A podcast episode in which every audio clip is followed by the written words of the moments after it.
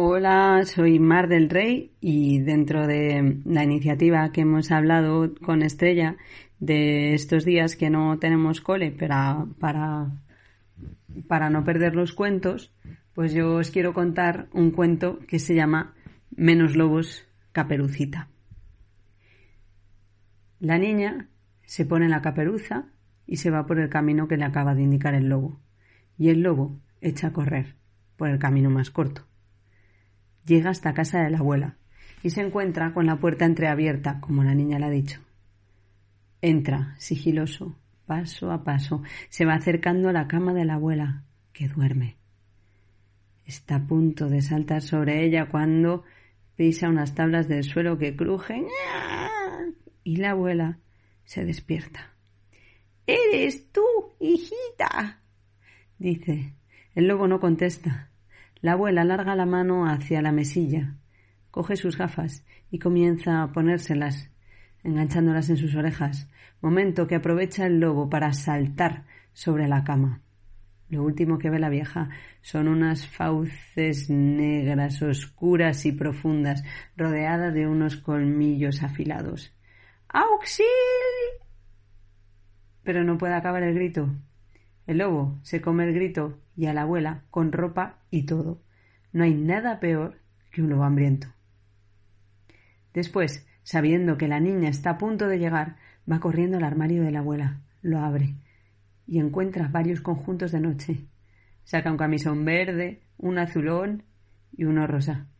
Se prueba el verde, pero la verdad es que el verde nunca le fue a la cara. El azulón es un poco de bebé. El rosa le sienta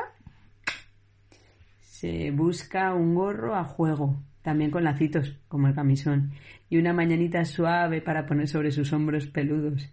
Y luego busca al fondo del armario unas zapatillas a conjunto, que es verdad que no se va a poner las zapatillas, que son para dejarlas al pie de la cama, pero todo el mundo sabe que un buen conjunto de vestido debe ir acompañado de unos buenos zapatos. El lobo lo coloca todo, se tapa con las sábanas y espera a que llegue la caperucita. Sí. Ay, que sí que tengo que decir la frase como era. Em, Tira de la aldabilla que caerá la taravilla.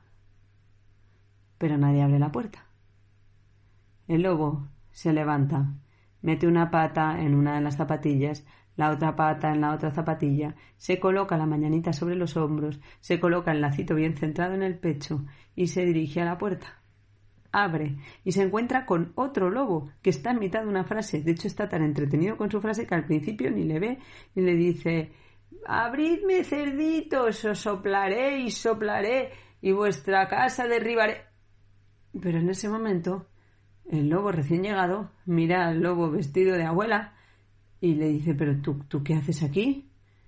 ¿Cómo que qué hago yo aquí? Yo soy el lobo de este cuento. ¿Tú qué haces aquí?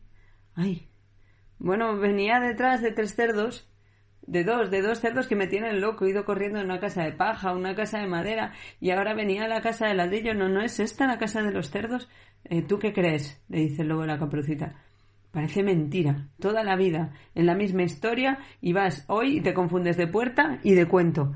Ya, bueno, pero eh, las casas de los cerdos están por allá arriba, en la otra colina. Mira, tienes que coger el camino y cruzar el río y... ¡ah! Pero claro, si vas por ahí, te vas a encontrar con la caperucita, y si te la encuentras, vas a sospechar. Anda, pasa, pasa y escóndete en el armario, que la caperucita está a punto de llegar. El lobo recién llegado se mete dentro del armario. El lobo de la caperucita se mete en la cama y espera. Al rato. ¿Sí? Tira de la aldabilla que caerá la taravilla. Pero nada, que nadie abre. Y otra vez el lobo baja de la cama, se pone las zapatillas, se centra el camisón en, en, el pecho, se coloca la mañanita sobre los hombros peludos y se dispone a ir hacia la puerta. Pero mientras va caminando, la puerta se abre y por debajo de la puerta, en la zona de abajo, aparece una pata de lobo, pero cubierta de blanco, y por arriba dos grandes orejas de lobo. El lobo de la caperucita abre la puerta de sopetón y así se encuentra con un lobo que estaba agachado que da un salto y se quedan los dos frente a frente. ¿Quieres dejar de hacer el ridículo? le dice el lobo de la caperucita. El otro lobo le mira, así vestido con el camisón, con el gorro, la mañanita, y le dice ¿Quién crees que está haciendo más el ridículo aquí? Bueno, bueno, a ver, ¿tú qué haces aquí? Hombre, yo iba detrás de unos cabritillos y, y, esta es su casa. ¿De verdad tú crees que esta es su casa? Me parece que te has confundido de historia y de cuento. Y mira que lo has hecho veces. ¿Te parece esta la casa de unos cabritos? Y el lobo recién llegado mira hacia adentro y ve el armario, la cama, la cómoda. Y dice, pues no, la verdad es que no. Pero es que tengo mucha hambre y me tienen loco. He ido a casa de los cabritos. He tenido que ir corriendo al gallinero. Del gallinero me he tenido que ir otra vez a casa de los cabritos. Y de casa de los cabritos me he ido al molino y del molino me he perdido. Pero querías ir a la casa de los siete cabritos, sí. Pues es que eso está al otro lado. Tenías que bajar, ir hacia el río, ir para allá, pero.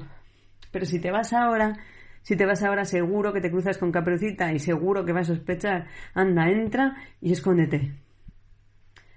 El lobo recién llegado entra y lo que ve más grande, pues abre la puerta del armario y desde dentro del armario dicen aquí no vamos a caber. El, lobo recién llegado da un respingo, pero en esto se asoma el otro lobo, el de los tres cerditos. Y los dos se dan la mano encantados y empiezan a comentar que uno viene de una historia, que otro de otra. Pero claro, el lobo de la caperucita, que sabe que la caperucita está ya, ya sí que sí, a punto de llegar, por favor, os queréis esconder. Y así, un lobo se mete en el armario y el otro lobo se mete en un cajón de la cómoda. Y ahí se quedan los dos, mientras el lobo de la caperucita sale un momento a mirar.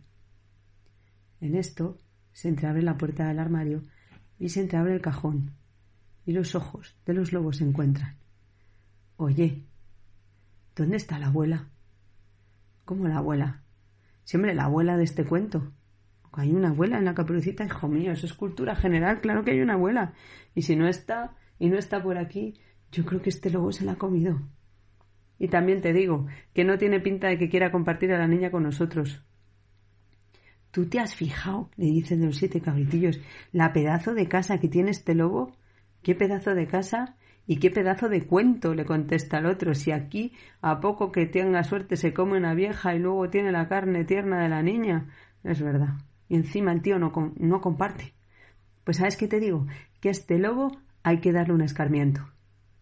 Y los dos lobos acuerdan que la señal será el aullido. Al poco entra el lobo de la caperucita. Venga, venga, escondeos, que si hay suerte os dejaré haceros un caldo con los huesos de la niña. El lobo se mete dentro de la cama, los otros dos lobos cierran puerta y cajón. Y al poco. ¡Sí! Tira de la aldabilla, que caerá la taravilla. La puerta se abre. Entra Caperucita. Ay, menos mal alguien que entiende la frase. ¿Qué dices, abuela? Nada, hija, que pases, que pases. La niña entra. Ay, abuela, tienes que estar muy enferma porque tienes una mala cara. Ay, tú sí que sabes animar a una vieja. Lo siento, lo siento, abuela. Eh, mira, te he traído un trozo de tortilla de mi mamá. ¿Quieres que te corte un poco y no comamos las dos? No, hijita, no. Tengo mucho frío. ¿Por qué no te metes en la cama conmigo? Pero, abuela, eso es colecho. ¿Qué colecho ni qué coleches? Eso que se ha hecho toda la vida. Bueno, la niña se mete en la cama y según siente el cuerpo de la abuela cerca, empieza a temblar. Abuela, tienes el cuerpo cubierto de pelo. Ay, es por el antibiótico. Ay, abuela, pero qué ojos más grandes tienes. Es por las gafas de hipermétrope. No, no, no, si no llevas gafas puestas. Ah, eh, es para verte mejor. Abuela, pero qué boca más grande tienes. ¡Aú! Aulla el lobo feliz. Es para comerte mejor.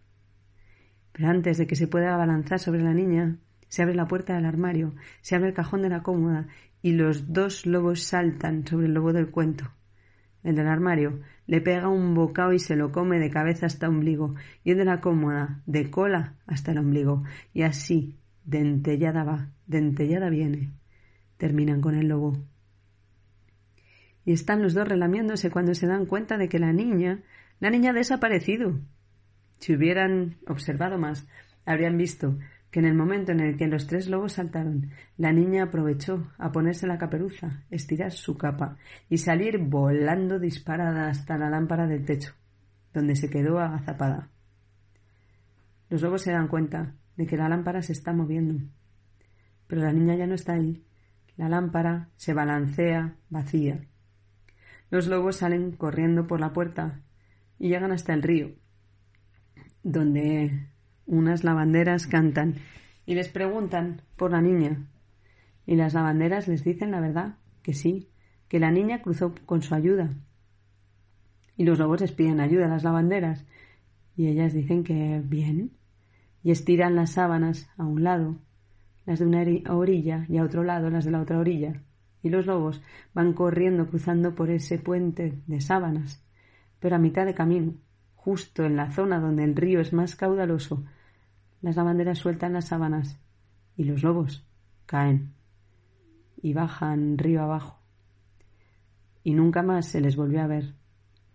Por eso dicen que lo que para unos es pañal, para otros es mortaja. Y este sería el cuento que se llama Menos lobos caperucita, que es un cuento escrito por mí, y la idea me la dieron todas vuestras versiones de las caperucitas y eso que estuvisteis hablando una vez, de si habría un solo lobo o varios. Os mando muchos besos y espero que nos podamos ver pronto. Hasta entonces, un abrazo así, en las ondas.